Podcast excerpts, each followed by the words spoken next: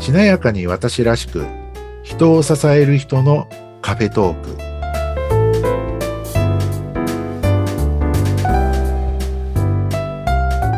こんにちは西川学ですこんにちは、内谷沢子です。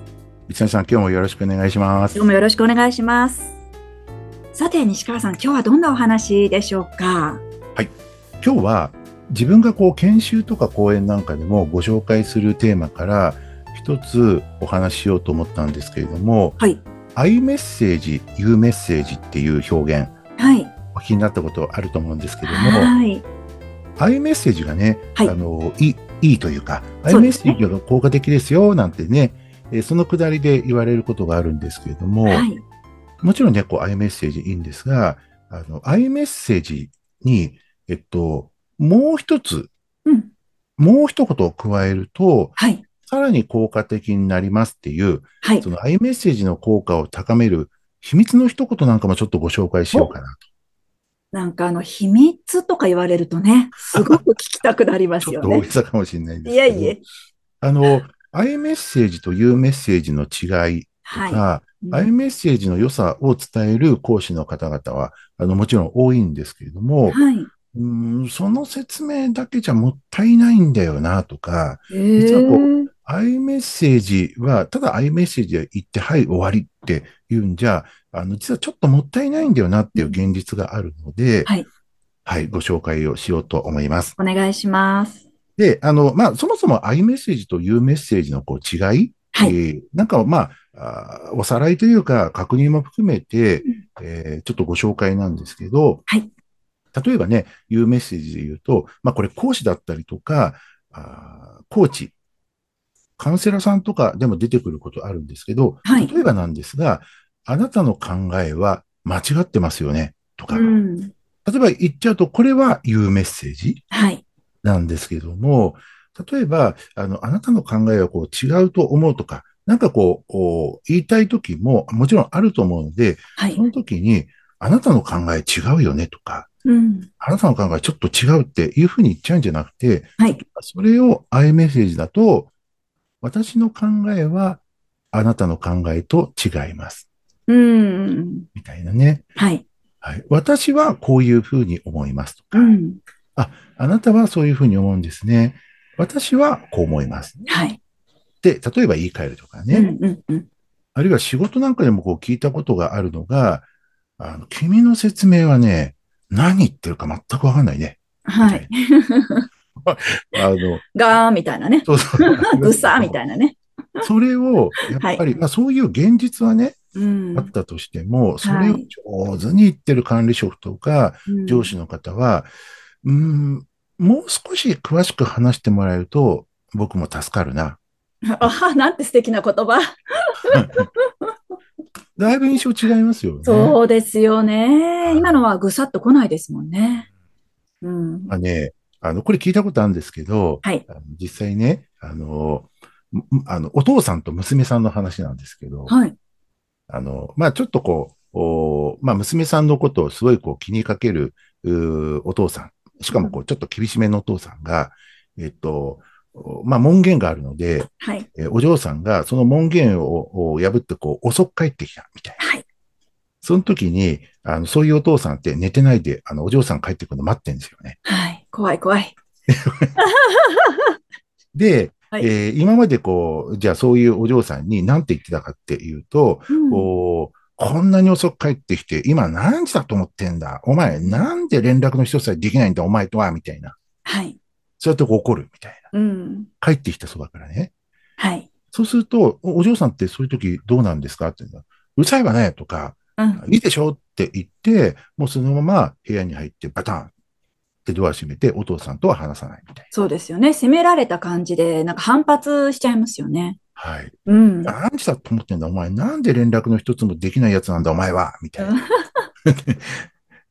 でも、多分、あの、ね、根は心配してみたいなうんとこだと思うんですそけど、こですよねね。で、ちょっと言い方変えてみませんかみたいなはい。ところで、アイメッセージで、えーまあ、伝えるっていうことを、こう、ちょっとやってみましょう、みたいな感じで、で、まあ、そこはお嬢さんもお嬢さんで、はい。怒られたって門限破るみたいな強いなうん感じなんですけど、うんじゃあ、ちょっと言い方変えると、どんな風になったかっていうと、今何時だと思ってんだ私は心配してたんだぞ。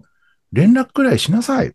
うん。みたいなね。はい。私は心配してたんだぞ。うん。連絡くらいしなさいって、えー言うと、おーそこでこう何が起こるかっていうと、うんおいいでしょみたいなあ感じではあるんですが、はい。私だってね、みたいな感じで、まあ、お、お嬢様なりの言いたいことをお父さんにこう返してきたりとか、まあそこでこうね、あの、父親と娘のバトルになっていくんですけども、はい。少なくとも、あの、お前な、なんで連絡なんかもできないんだとか、っはてい言って言うメッセージパンって言っちゃうと、うん。もうコミュニケーション断絶、そうですね。はい、になるんですけど、はい。私は心配したんだぞ、連絡くらいしなさいって言うと、あの、しょうがないでしょ、だってこういうことで連絡できなかったんだから、とかって言って、言い訳なりこう返ってきて、コミュニケーションがそういうのが続いていくんですよね。うん。うんわかる気がします。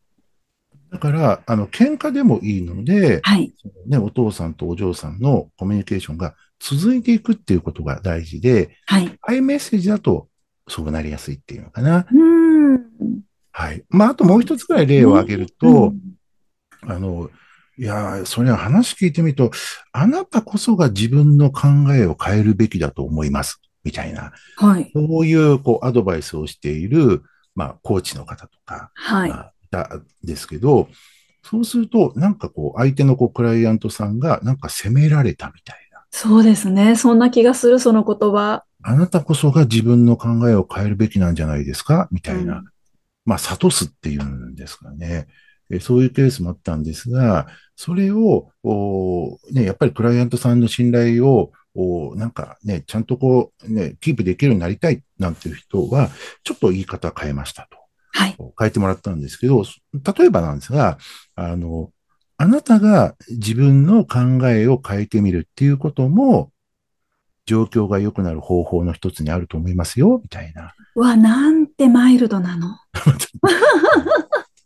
ね、あの、あなたが自分の考えを変えてみるっていうやり方もあると、まあ、私は思いますよとか、あるいは私は思いますけど、みたいな。はあ、まあそう言われたら、そうかってなんか受け取りやすくなりますよね。そうですよね。うん。はい。でまあね、そんなところが言うメッセージとアイメッセージの違いなんですけど、はい。あの、内谷さんがすごいいいパスを出してくださったので、はい。えーちょっと最後にお伝えした例を使って、あの、おお話しようかなと思うんですが、はい。ね、あの、言うメッセージで、いやー、あなたこそが自分の考えを変えるべきだと思いますよ。っていうふうに言われちゃうと、内谷さんがおっしゃっていただいただいたように、うん。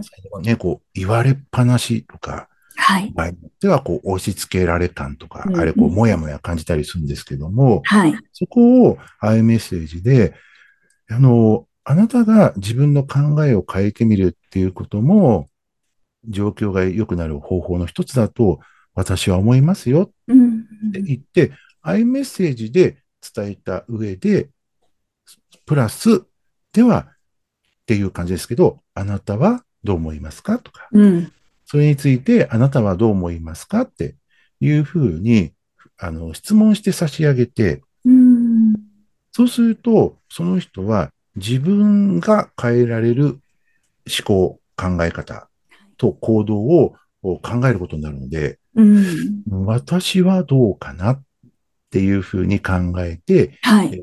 私はこう思いますって言って自分で言って、それこそが自分を変えていく力になるので、はい。あるいは、あの、あなたはどう思いましたかってね、振っていただいたことで、自分のね、自己理解を深めるとか、うん。内政を深めて、うーん、私はどうかなって、もしかすると、そうかもしれないですね。私にも変えるべき点があるかもしれませんね、とか、うん。そういうこう気づきになっていくっていうのかな。